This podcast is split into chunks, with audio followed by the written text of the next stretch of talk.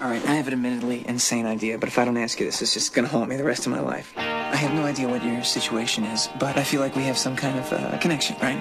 Yeah, me too. Great. So listen, here's the deal. This is what we should do. You should get off the train with me here in Vienna and come check out the town. We just got into Vienna today, and we're looking for something fun to do. Is Pregnancy English? Yeah, of course, yeah. Uh, could you speak German for a change?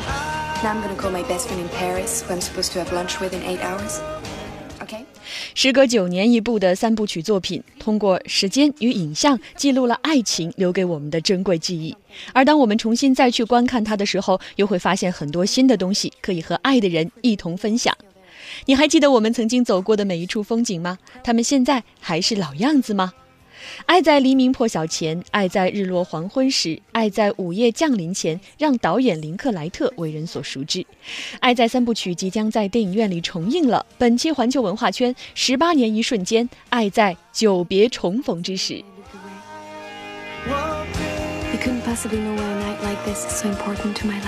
你看过《爱在》系列吗？也欢迎来跟我们分享你的感受哈。那么同样也欢迎来告诉我们你心目中的完美爱情的样子。找到新浪微博“环球文化圈子南”以及我们的微信公众号“环球文化圈”来发言。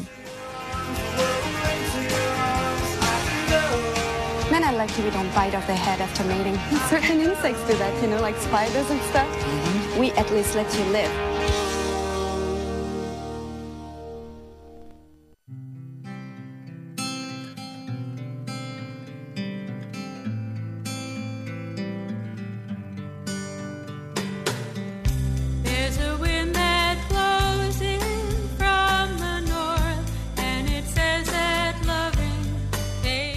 你心目中完美的爱情是什么样的？是时隔十八年，当你老了，我们依然还能够手握着手一起看日出日落。我们的听众家庭主妇张妮说了，我只看过。之前上映的《爱在黄昏后》哈，随着剧情的缓缓平铺，我已经沉醉在希腊古城其中了。影片中呢，我最喜欢男女主角散步聊天的那一个超长镜头啊，那么的清新悠扬，真的是文艺片大师。还有他们之间的对话其实特别有深度，虽然一直聊啊聊啊，但是他们两个人认识了这么久，就有一种时间的沧桑感。基本上就是靠对话串起来的剧情，但是却不会让人觉得无聊。很多长镜头的对话真的很考验演员和摄影哈。另外，青说了，看了《爱在落日黄昏时》，当时并不知道三部曲是什么，只是很单纯的觉得这个名字很好听。第一次看的时候，觉得这种全篇对白的电影根本吸引不了我，没看进去。第二次看的时候，心态比较平和，又翻出来看，觉得简直是太赞了。爱过了你，我还能爱谁？哇，我也很佩服你啊！第一次没看进去，第二次的时候还能再把它翻出来看一看。嗯，不过这样是对的，因为你没有让自己错过这一个系列。爱在三部曲，爱在黎明破晓前，爱在日落黄昏时和爱在午夜降临前，会在四月十一号在北京的中间影院重映了。呃。很多朋友喜欢他的人已经在摩拳擦掌的准备去抢票了哈，我们也期待在电影院里面能够和你相遇。那么今天我们也是请来了影评人小爱和中间剧场的企划总监王林和我们一起来分享啊这三部电影的感受。其实我之前在和一个朋友聊这个《爱在》系列的时候，也是一个女朋友，一个姑娘，她说：“啊，你居然把三部。”就三部都能看完吗？我看完第一部的时候，我就不想再看第二部了。我说为什么？他说这种三部曲不都是这样吗？就是第一部特别好看，然后到第二部、第三部就越来越趋于平淡了。他就说：“你看爱情嘛，就是一开始缠绵暧昧的时候，这是最美好的状态。我不想看到后面的这个状态了。”嗯，他呃，我我相信有很多人可能会和他的那个原始初衷的想法是一样的。呃，但是怎么说呢？因为电影它就是一个呃，去呈现生活的一种状态。那这个这个影片它就是把这个状态给你呈现出来了。你喜欢也好，不喜欢也好，其实这个状态就是我们人生中的一个很现实的一个状态哈。其实你知道我我特别喜欢这个电影，就是有几点。一点呢，就是这个导演本身这个人我特别喜欢。嗯。呃，作为一个就是美国好莱坞其实也是最成功的这个独立电影人之一哈，我觉得他特别特别不追求。名利不功利，他真的，你看他用十八年的时间来拍这个系列，然后之后拍那个《Boyhood》，年少时代用了十二年的时代，十二年的时间，真的就是很任性的去挥洒自己对这种电影的这种执着的追求的激情，我特别喜欢的一个导演，这是第一点。第二点呢，就是这个影片它确实拍的是文艺的不得了。你看它里面就是三部曲里面都是大量的长镜头，各种长镜头衔接也非常非常的衔，就是非常的顺畅。然后呢，包括影片整个的画面也非常的美。然后刚刚那个听众也讲了哈，虽然是大量的这种台词，但是碎碎念的，让你不觉得很很烦躁，不觉得很沉闷，不觉得很无聊。然后另外，它整个影片它的画面，它包括它的这个剪辑，包包括这个叙事，也是非常的干净利落，就是你不会觉得说很复杂，就是简简单单的、平平淡淡的。而且它的配乐其实不是特别多，但是每当音乐响起的时候，你就会觉得，哎，一下就被戳中了，心里面最软的那一部分好像又有又有感触了，所以你会觉得看起来很舒服。包括它的名字，你知道吗？Sunrise，日出；Sunset，日落；Midnight。你想一想，这个是一天中的几个不同的时间段，对，这也是我们人生中的不同的时间段。但是呢，你再想一想，即使到了午夜的话，你觉得就是绝望吗？也不是，因为午夜之后马马上又是一个新的一个 sunrise，对吧？它这个轮回其实它它是一个有希望的一个轮回，所以我特别喜欢这个名字。嗯，哎，我想知道这个系列你自己看过多少遍？我看过两遍吧，嗯呃，但是我看都没有没有机会看胶片嘛，所以我特别期待说对我们也中间剧都没有机会啊场的这个对中间剧场的这个安排，我觉得太赞了。嗯，而且我觉得这个三部曲和我们通常意义上理解三部曲还是有差别。很多三部曲是因为拍了第一部片子特别挣钱，，对，所以我要拍个续集，我要拍个前传，嗯然后无穷无尽的就拍下去了。马上脑补好莱坞各种漫威英雄片，今年也会有了。但是我觉得，嗯、这个三部曲是因为导演真的觉得我到这个时间点是应该拍这样一部片子，那么九年之后也到了这个时间，然后演员的状态、导演的状态和这个故事的状态就到了，然后它就自然而然的发生了。很多人可能觉得我看了一就不想再看二或者是三，可能你在过了几年之后，你觉得自己到了那个时间再去看那个时候就会很很贴切。而且我我要补充一个点，就是《爱在的一》，大家看还可以当做旅游风光片来看。如果你哪天你去巴三也是，二和对三也是一对，然后你你可以你去巴黎玩的时候，完全可以按照他们的路线去重走嗯塞纳河边的风光哎，。其实可以啊，我们环球文化圈可以组一个团，叫做“重走爱在”系列的这个巴黎，这肯定和旅行社给你定的路线完全不一样。我们今年也会把《爱在一》里面，你们也会定，也会开团是吗呃？不会开团，没有时间带团去玩，但是我们会把呃《爱在一》里面就是塞纳河边的风光，他们涉及到的场景里面官方授权的剧照，然后在大堂做展示。哎，其实有你们知道风光美。景，还有爱情。嗯，其实你们知道那个 Woody Allen，他也是用一个影像的作品对，给很多城市写过情书，午夜巴黎 午夜巴黎什么的。对，午夜巴塞罗那是巴塞罗那。但是他的午夜巴黎相对来讲，就是说他也是很碎碎念，但是他那个是一个穿越时空的各种浪漫，嗯各种各种思维跳跃。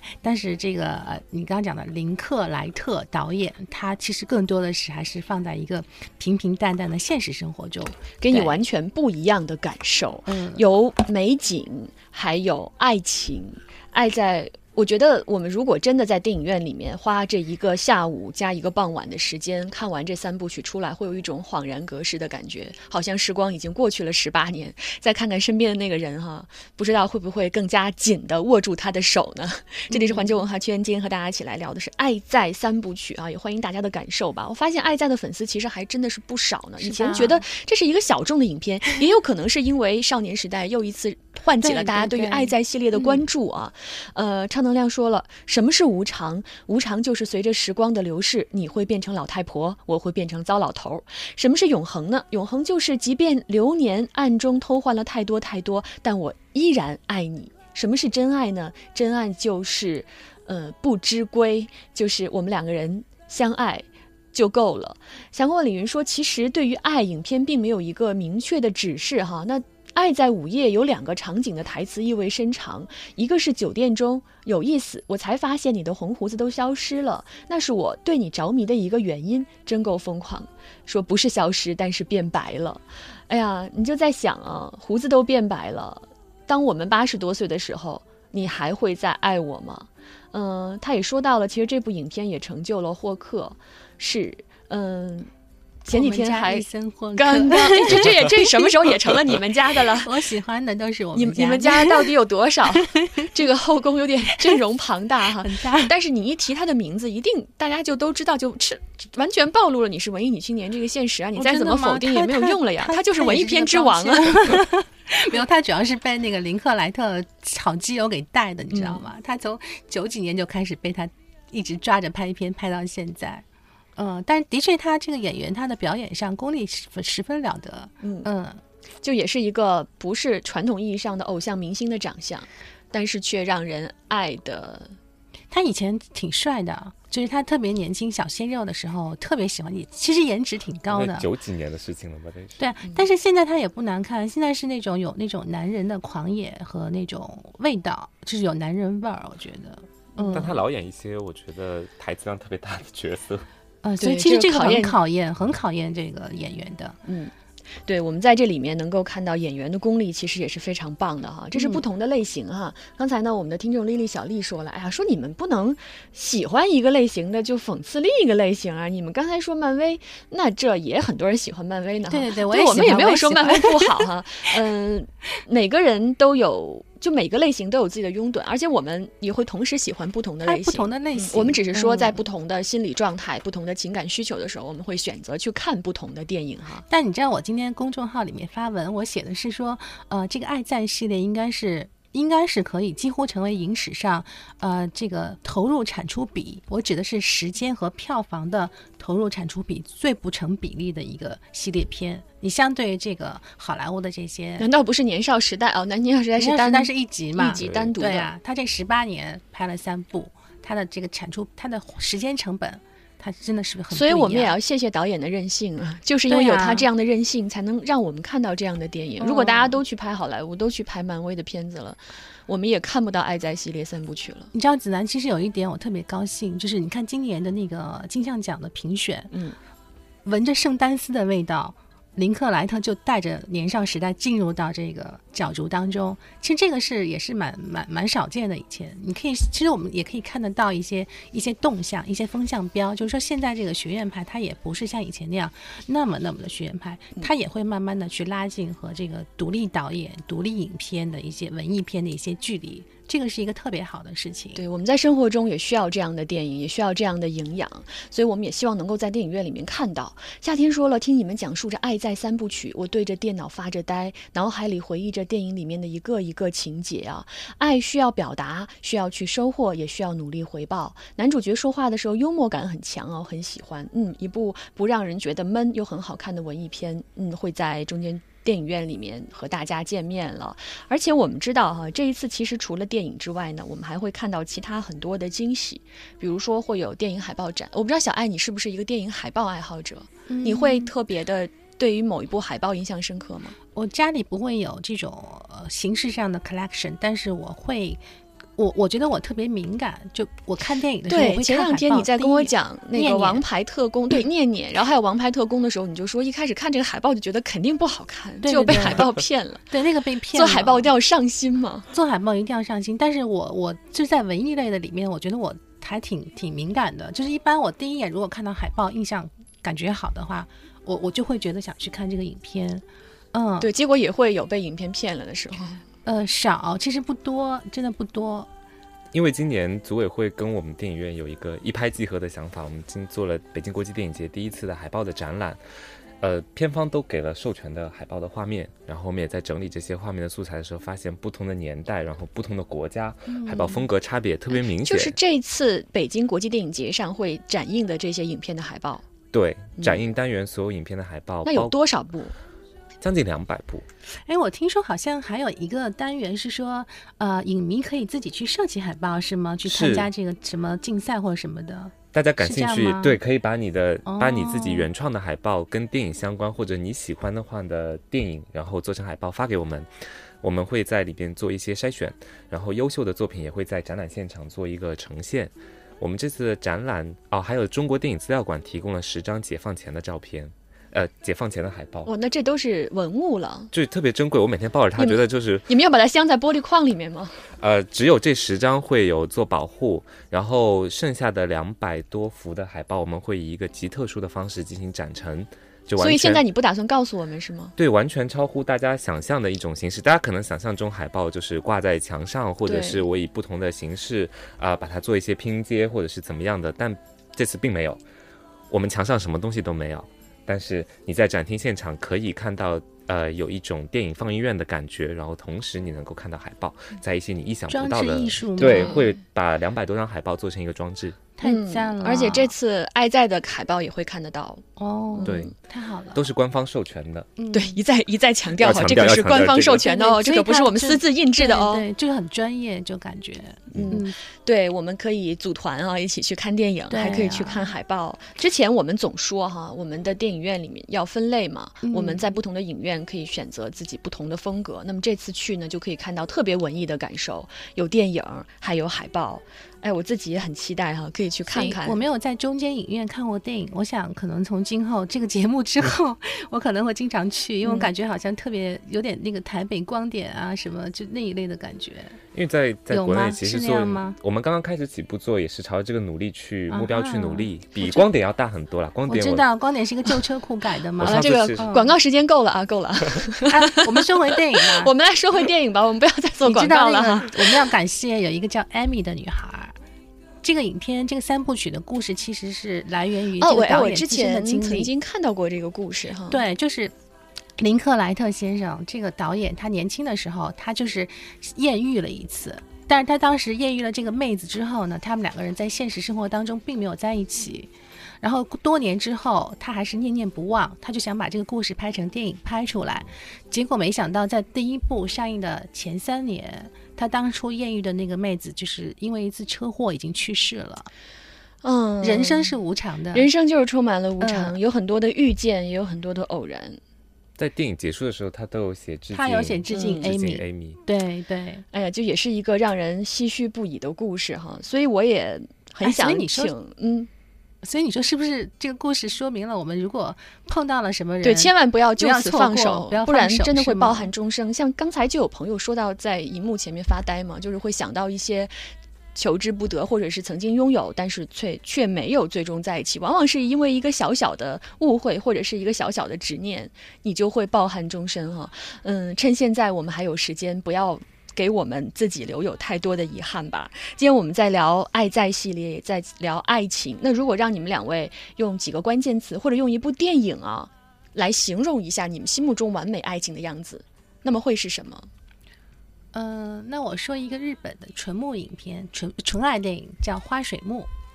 那《花水木》其实也挺狗血的，就是讲反正两个很年轻的一个小情侣，从读书的时候认识到最后走在一起，但是感觉就是很纯，很完美。所以你是向往那种纯爱的人啊、，对呀、而且最后他们中间也经历了这种生活的这种波折和变迁，但是最后还是可能是命运的关系吧，他们最终还是又走到了一起。这种 happy ending 肯定是每个人对爱情的期望。是。嗯，但这个过程是不一样的，可以是现实的波折的爱在系列，也可以像是花水木这种纯爱的感觉。对，哦其实我真想推荐这部电影《花水木》。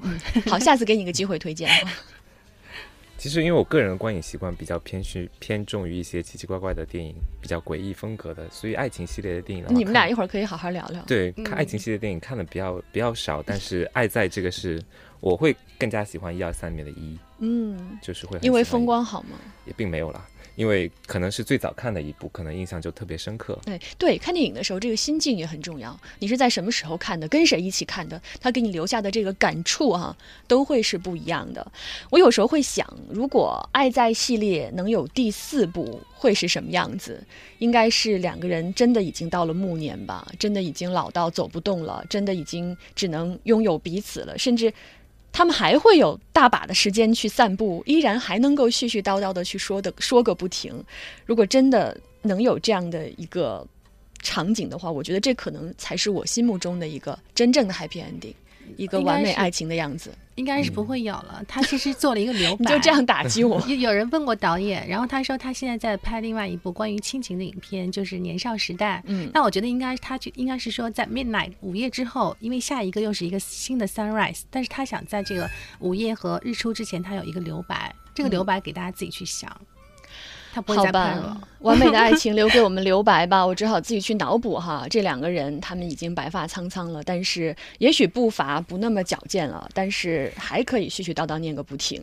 好吧，既然已经不会有第四部了，那我们就去再重新的重温一下一二三吧哈。再次跟大家来报告一下，在四月十一号啊，《爱在黎明破晓前》《爱在日落黄昏时》和《爱在午夜降临时》会在北京的中间影院上映，也期待着能够在电影院里面和你的相逢。那么，另外中间影院还会有一系列的在北京电影节、国际电影节期间的这个上映的计划，我们也会在呃推送中来告诉大家吧。那么，你心目中的完美爱情的样子，也欢迎来继续告诉我们，找到新浪微博环球文化圈子南以及我们的微信公众号环球文化圈来发言，向我们来共同了解一组文化资讯。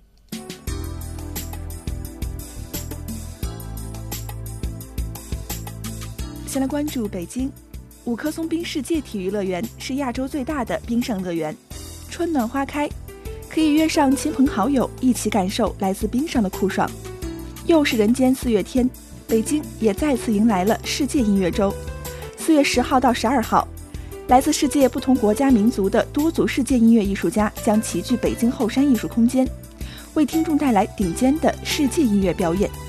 去年斩获中国话剧最高奖金狮导演奖的饶晓志携其最新作品《但未来》系列之《蠢蛋》于四月一号登陆朝阳九剧场、天体剧场。